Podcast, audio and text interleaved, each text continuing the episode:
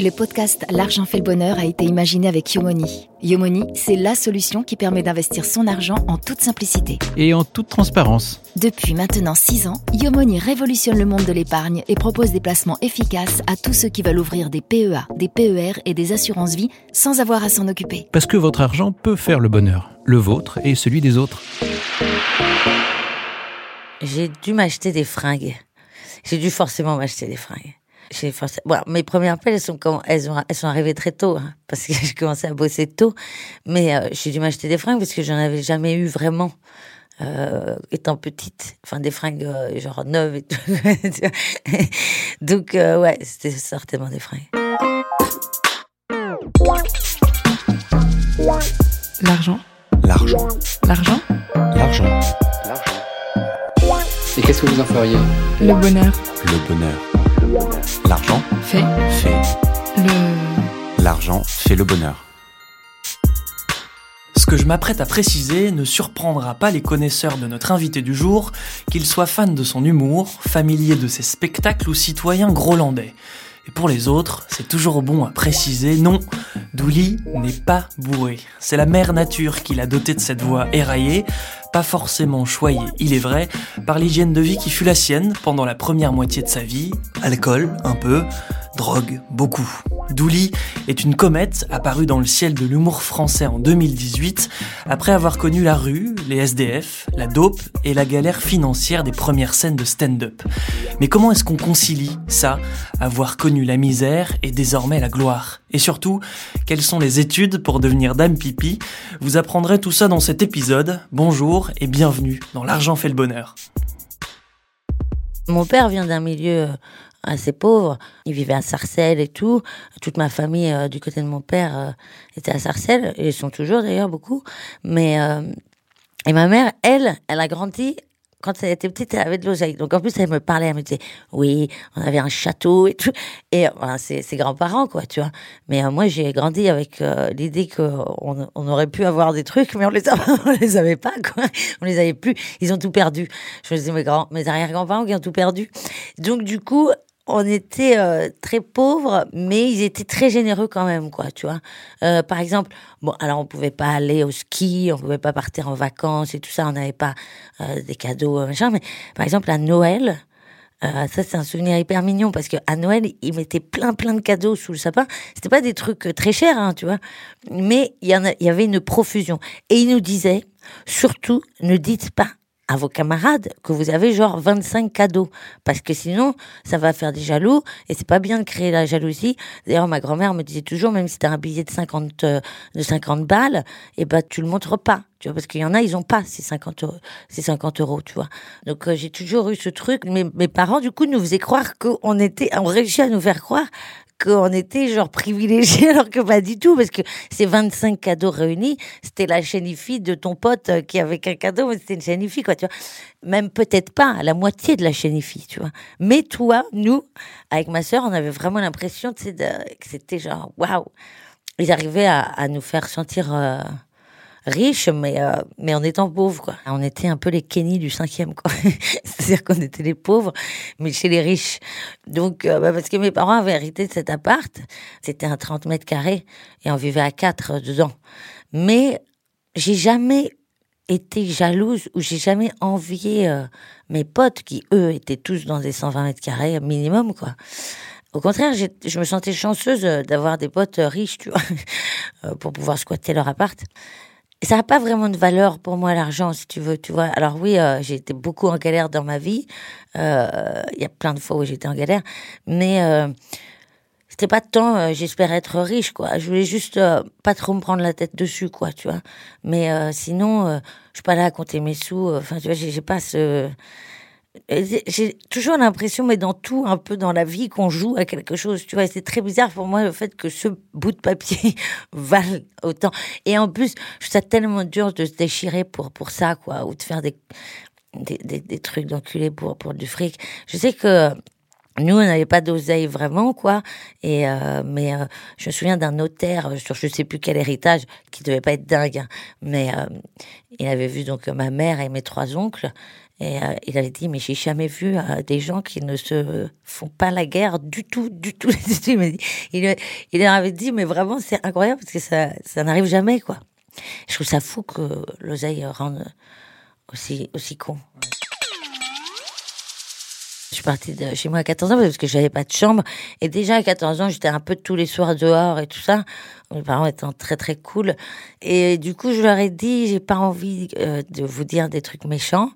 Et là, euh, je sens que ça va pas tarder. Et je les aime très fort, donc euh, j'avais pas envie d'être, euh, de devenir une enculée. Donc du coup, ils m'ont laissé partir. Ils m'ont pris eux un petit appart pas très loin hein, de chez eux qu'ils ont payé. Et puis euh, après, moi, j'ai commencé à bosser assez tôt. Et... Attends, le premier métier que j'ai fait, c'était... euh, J'hésite parce que c'était un peu simultané. Mais c'était... J'étais vendeuse chez Célio. Ouais, j'adorais ça, c'était très drôle parce que les mecs, alors maintenant ça c'est un peu, euh, tu vois, les mecs vont plus faire de shopping et tout ça. Avant il n'y avait pas de crème pour les mecs, des trucs machin. Et alors chez Célio c'était génial parce que ils arrivaient hyper timides, tu pouvais leur vendre ce que tu voulais. Euh...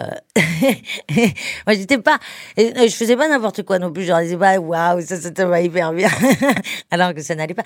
Mais c'était assez mignon de bosser pour des mecs euh, et après barmaid euh, en boîte de nuit assez rapidement. Bah, barmaid et Madame Pipi et tout ça, t'as pas forcément tous les mois le même salaire parce que t'as pas mal de tips quoi. Donc ça c'est chouette. Euh, les tips, alors je crois que maintenant les gens sont un peu moins généreux en tips. En plus, comme on paye tous en carte bleue maintenant ou avec euh, l'hôtel, du coup, euh, on n'a plus d'espèces quoi. Mais c'est vrai que après, qu'est-ce que j'ai fait? J'étais brave de français à Barcelone, ouais. Ça, j'ai fait plein de trucs. Moi, j'ai doublé du porno, mais ça, c'était, j'étais même pas rémunérée, je crois. C'était vraiment pour, euh, pour des potes, quoi. Adam Pipi, mais attention. En termes d'éclate et de, parce que bon, bien évidemment, si tu passes outre le fait de nettoyer, euh, bon, bah voilà, euh, il se passe en boîte de nuit, bien évidemment, parce que Madame Pipi dans une gare SNCF, tu vois, non. Mais, euh, mais il se passe plein de trucs. Donc, euh, je te dis, j'ai croisé un, un mec devant l'Européen euh, il y a quelques mois, euh, quand j'y jouais, en sortant de l'Européen.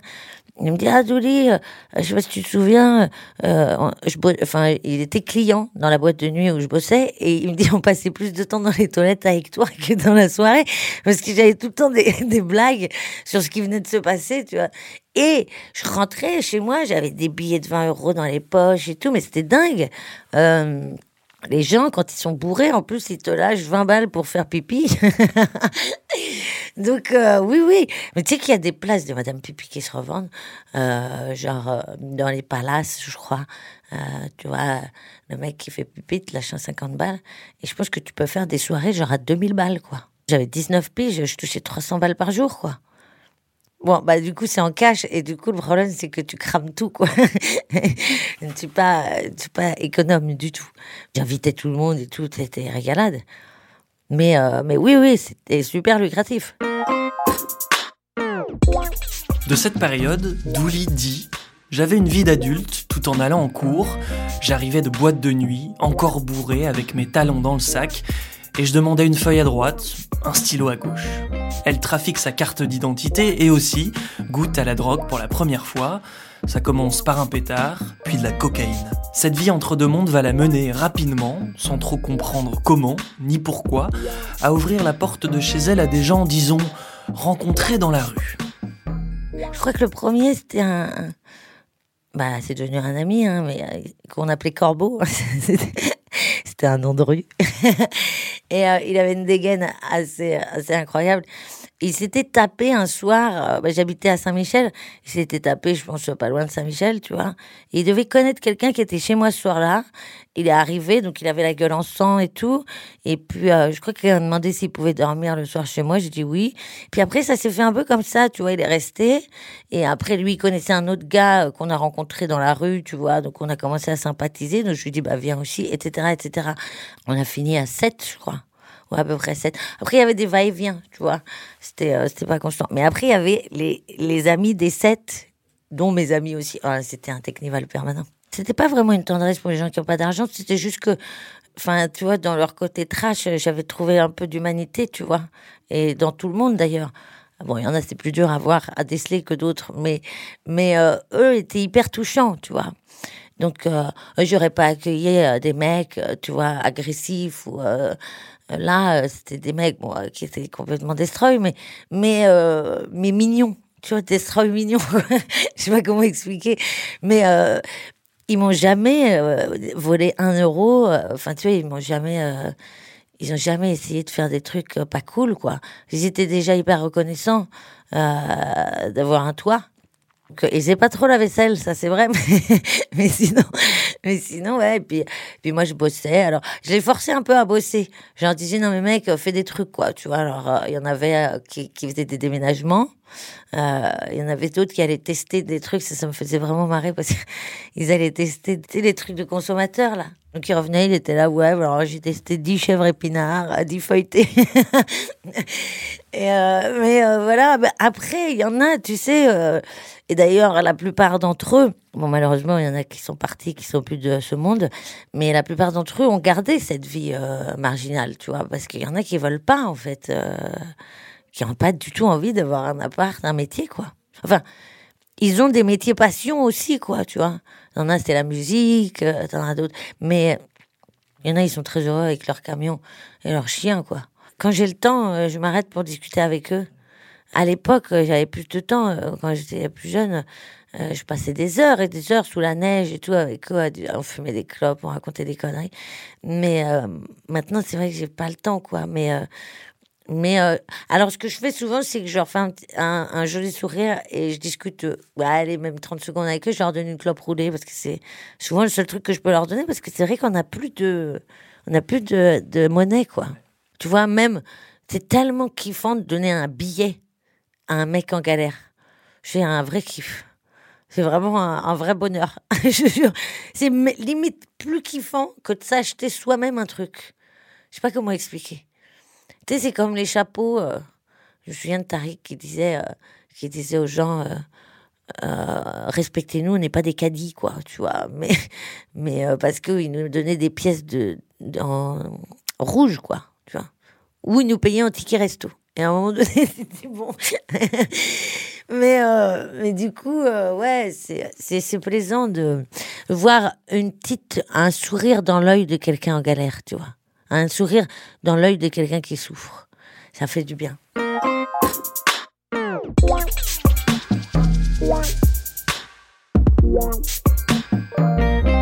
Pendant dix ans, Douli va vivre de cette générosité extrême, celle qui vous fait tout donner et celle qui vous fait tout prendre.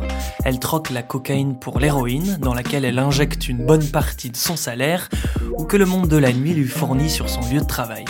De Stalingrad, elle dit Là-bas j'ai tout pris, sauf le métro. Et au tournant de ses 25 ans, la voilà à un virage de sa vie. Elle pèse 35 kilos, n'est plus que l'ombre d'elle-même.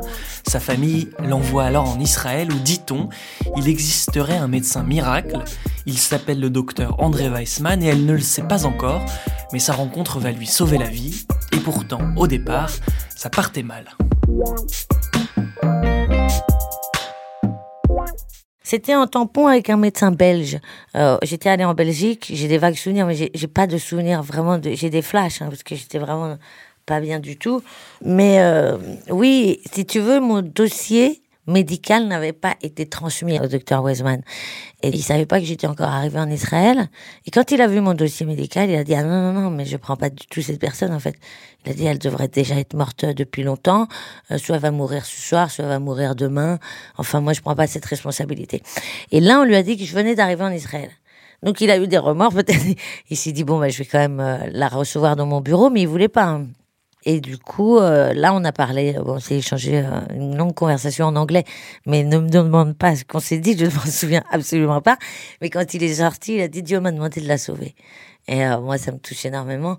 Alors, du coup, voilà, il m'a présenté toute sa famille, il a dormi à côté de moi à l'hôpital et tout ça. Bah, on est toujours en contact. On s'est revus après des longues années, bah, après le traitement, c'était il y a longtemps quand même, plus de dix ans. On s'est revus cet été. Oui, oui. Bah oui, je lui ai montré que j'avais son nom tatoué dans le dos. Mais euh, oui, oui, on s'est serré très fort, on a bien chialé. Mais oui, c'est euh, bah, beau pour tous les deux, quoi, tu vois. Parce que lui, il m'a vu, je pense, euh, dans le pire état qu'on puisse être. Et lui, m'a sauvé la vie. Donc, vraiment, pour les deux, c'était un, joli moment. J'étais vraiment plus en état de, de faire quoi que ce soit. hein. J'étais un mort vivant. Donc, euh, c'est- ma grand-mère euh, qui a payé euh, pour moi euh, ce traitement. Euh, je sais que c'est un traitement que tout le monde ne peut pas euh, se permettre de, de- vraiment d'avoir, quoi, parce que il me semble, je veux pas dire de conneries, hein, il me semble qu'à l'époque c'était genre 6000 balles, quoi, tu vois. Après 6000 balles, si tu vois ce que tu dépenses dans la cam et, et, et dans toutes tes galères euh, derrière, euh, au final, c'est pas si cher payé. Mais si tu veux, faut pouvoir les sortir, quoi. En tout cas, euh, c'est grâce à elle, quoi. Et, à, ma, petite maman aussi. C'est vrai que c'est pas forcément la meilleure destination pour arrêter la drogue, Barcelone, mais mais mais, je l'ai pas vu comme ça. Je suis partie parce que je voulais vivre en Italie, moi, mais j'ai croisé des potes, genre dans ce processus, qui m'ont dit mais non, mais viens avec nous. C'était des DJ et euh, ils m'ont dit mais viens avec nous, on loue une baraque à Barcelone, euh, ça va être cool. Et du coup, c'est vrai que c'était plus pratique euh, d'envisager une coloc que de partir à l'aveugle toute seule, tu vois. Et on vivait dans une baraque pas si chère que ça au final, mais une baraque de riches. Ils avaient choisi une baraque de riches pour se la raconter un peu, quoi. Et le problème, c'est que les baraques de riches, alors le loyer n'était pas euh, forcément très élevé. Par contre, si tu voulais chauffer cette maison, mais c'était fini, quoi. Donc on ne s'est pas chauffé pendant quatre ans. On avait donc, euh, tu sais, parce que tout était avec air conditionné. Parce que le premier mois, on l'a mis, genre un tout petit peu, hein, dans deux, trois pièces. 1500 balles d'électricité. On a dit, on mettra plus jamais le chauffage. C'était l'enfer. Je me souviens, donc, on- il y avait inscrit la température dans l'appart, enfin, dans la maison. 5 degrés, il y avait des 7 degrés, mais enfin, pendant des mois, enfin, tu vois, genre pendant un mois, deux mois, tu pètes un plomb. hein. Tu vis en doudoune. Il y a des gens qui venaient nous voir euh, chez nous pour le week-end. Ils, venaient- ils arrivaient de Paris, ils arrivaient à Barcelone, ils étaient tout contents. Et ils nous voyaient en doudoune dans, la, dans le salon. Ils disaient Alors, on va où? On était Mais on va nulle part. Bienvenue à la maison. Installe-toi. Ils pétaient les plombs. Il y en a qui ont craqué, hein, qui sont pas restés même trois jours euh, dans le froid.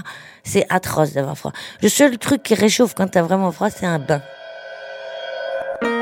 L'argent fait le bonheur. Ah ouais, j'étais avec un mec, euh, un gitan, assez macho, qui voulait pas que je travaille. Alors que moi, c'est mon grand drame parce que euh, vraiment, euh, j'ai toujours bossé. Ça m'a jamais posé de problème de bosser. J'adore ça, bosser. Moi, je voulais travailler au Club Med. Bon, ça, je conçois. que non, Euh, parce que forcément, t'es un peu jaloux, c'est compliqué de laisser ta nana bosser au Club Med. Mais tu vois, bon après, je, bossais, je faisais prof de français dans une académie, tu vois, mais c'était le seul truc et ça rapportait vraiment pas beaucoup d'oseille. Donc oui. Après, il avait vraiment ce truc de rapport à l'argent, je m'en fous quoi. Enfin, euh, il était là, oui, il y avait des- euh, un endroit où il y avait de l'oseille et je me servais quand je voulais, quoi. Voilà, c'était un peu l'idée. Mais euh, ça me convenait pas non plus euh, démesurément. Je sais que c'est certainement le, kiff de plein de gens, si tu te projettes dans ce, dans ce truc-là. Mais moi, non, j'ai l'impression d'être inutile et de pas. parce qu'en plus, c'était même pas mon choix, c'était le sien, tu vois. C'était genre, non, je veux que tu sois, que tu restes à la baraque, que tu sois bien, et tu sois oui, tu veux pas que je rencontre qui que ce soit d'autre que toi, en fait. c'est l'idée, quoi. Mais, euh, mais oui, oui, ouais. Bah, c'est un côté pratique, mais au bout d'un moment, c'est chiant. En Espagne, Douli finira par faire deux métiers. Elle crée sa marque de vêtements, Douli M, pour laquelle elle brode des porte-monnaies et des sacs en cuir. Et puis pour passer le temps, et pour payer son loyer, elle décide de devenir prof de français, comme ça, sur un coup de tête. Les cours se passent dans une académie de langue où elle enseigne à des enfants entre 9 et 16 ans, sans forcément savoir réellement ce qu'est un COD. Et puis un jour, lui revient cette vieille idée qu'elle traîne dans sa tête, devenir humoriste. Depuis Barcelone, elle publie quelques vidéos sur YouTube, puis prend contact avec Yacine Bellous, ancien du Jamel Comedy Club. Il organise des soirées première fois où un public bienveillant vient voir des comiques débutants. C'est le déclic, celui qui l'a fait revenir à Paris et débuter sa vie, la trentaine entamée, sur le grand marché concurrentiel des comédie clubs. Ah non, mais au début, c'était la cata. euh, mais pour. euh, ouais, ouais, j'étais en survie au début. Euh, mais d'ailleurs, c'était il n'y a pas si longtemps que ça. hein, C'était il y a quoi 6-7 ans. Je suis arrivée, j'ai dû me mettre au RSA. J'avais rien, quoi. Je sais même pas si j'avais 300 balles sur mon compte. Et au début, tu vas faire des plateaux où tu es payé au chapeau. Et quelquefois, tu... Je me souviens, le, le record qu'on avait eu, je me souviens, c'était avec Louis Dubourg et je sais plus qui. C'était drôle parce qu'on avait vraiment eu un euro chacun. Et tu te dis là, techniquement, euh, il faut revoir le calcul parce que j'ai déjà dépensé deux tickets de métro. Là, on est hors, euh, hors forfait, quoi. Donc au début, quand tu fais ce métier, tu, tu, tu payes pour travailler. C'est vraiment un concept. Hein. Tu payes pour, euh, pour travailler. Je crois qu'il n'y a pas beaucoup de métiers. C'est peut-être le seul métier, j'en sais rien, mais je dis ça, mais c'est peut-être le seul métier où tu payes pour, pour pouvoir travailler, quoi. Parce qu'au début, c'est toi qui te loues ta salle de théâtre pour ton spectacle. Et en général, bah, t'as pas de promo, t'as rien. Donc, euh, du coup, c'est les potes qui viennent. Donc, euh, enfin, si tu veux, t'es toujours déficitaire, quoi. Après, tu tombes sur un chapeau à 50 balles, mais, mais tu vois, c'est vraiment un yo-yo, quoi. Il y avait un, un, humoriste qui commençait, qui m'avait demandé, euh, et moi, ça faisait pas très longtemps hein, que je faisais ça, hein. ça faisait genre deux ans, deux, trois ans peut-être max. Il m'avait dit, est-ce que tu as des conseils? Je lui ai dit, oublie ta vie. mais vraiment, oublie ta vie. Si tu aimes ta vie sociale, eh ben, ne fais pas ce métier. Vraiment. Parce que euh, pour commencer à avoir de l'oseille, il faut vraiment se saigner. Quoi. Enfin, tu sais, on fait des six plateaux par jour. Donc, tu, tu, tu joues dans six endroits différents. Euh, tu commences à, à 18h et tu finis à 1h du mat. Il y a vraiment cette sensation d'arriver sur un plateau, tu fais tes blagues, tu as encore limite ta veste, tu as encore euh, les cheveux mouillés de la pluie dehors et tout, tu, fais tes blagues et tu pars en courant pour aller dans un autre endroit. Et ça, ainsi de suite tous les jours. Et tu sais pas combien tu vas gagner. Ça, ça dépend de la générosité des gens. Il y a tellement de situations comiques euh, vis-à-vis de l'oseille. Moi, j'ai vraiment du mal avec les radins, mais il y a deux catégories de radins. Il y a les radins qui le sont que pour eux. Et euh, non, qui le sont que pour les autres et qui sont très généreux avec eux-mêmes, ça c'est pas possible. Mais par contre, les radins qui le sont euh, aussi avec eux-mêmes, ça je peux l'excuser parce que c'est vraiment genre il a dû vivre un trauma le gars, tu vois, et euh, soit petit, euh, son rapport à l'argent. Donc je peux comprendre qu'il y a un truc là-dessus, tu vois. Par contre, le mec qui dépense pas un euro pour les autres et qui s'achète euh, des, des, trucs à une blinde, euh, non. Non, parce que là, t'es vraiment euh, un enfoiré, quoi. Hein, celui qui se lève tout le temps euh, pour pisser au moment de l'addition, tu vois. En général, les gens généreux humainement, ils le sont aussi avec le porte-monnaie. S'ils le peuvent, quoi, tu vois. Mais tu vois, c'est comme les endroits où, où des pays où, où, ils sont très pauvres et tout ça, ils sont généreux. Dans, ils te donneraient la moitié de leur baraque, quoi. Alors après, on va pas faire une généralité parce que ça fait un peu pathos, sinon ça veut dire oui, tous les pauvres sont des gens extraordinaires. Non, mais euh, et tous les riches sont des connards, c'est pas vrai du tout.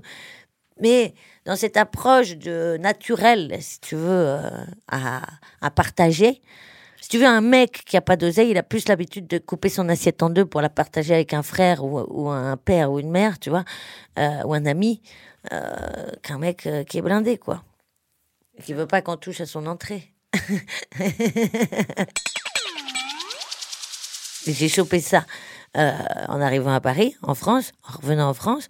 Et, euh, et le truc, c'est que depuis, j'ai pas vraiment eu de moment off dans ma vie, à part les rares fois où j'ai pu partir en vacances. Et c'est rare. Et le truc, c'est que c'est tellement rare que du coup, les rares fois où j'ai du temps, j'ai pas du tout envie euh, de, de déménager.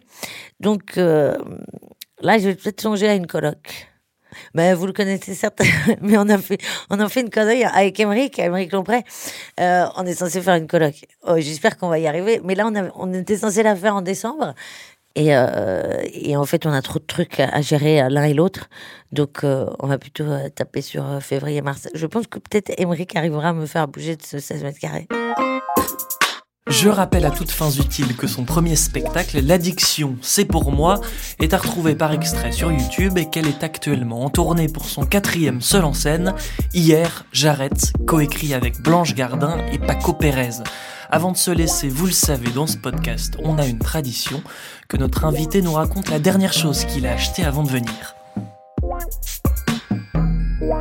La dernière chose que je me suis achetée avant cette interview, euh, c'est euh, réellement euh, ce poulet, poulet haricot à l'aéroport, un poulet haricot, euh, haricot vert à l'aéroport, dont je n'avais absolument pas envie, mais c'était la seule chose que je pouvais bouffer. Donc, donc voilà, c'est mon dernier achat.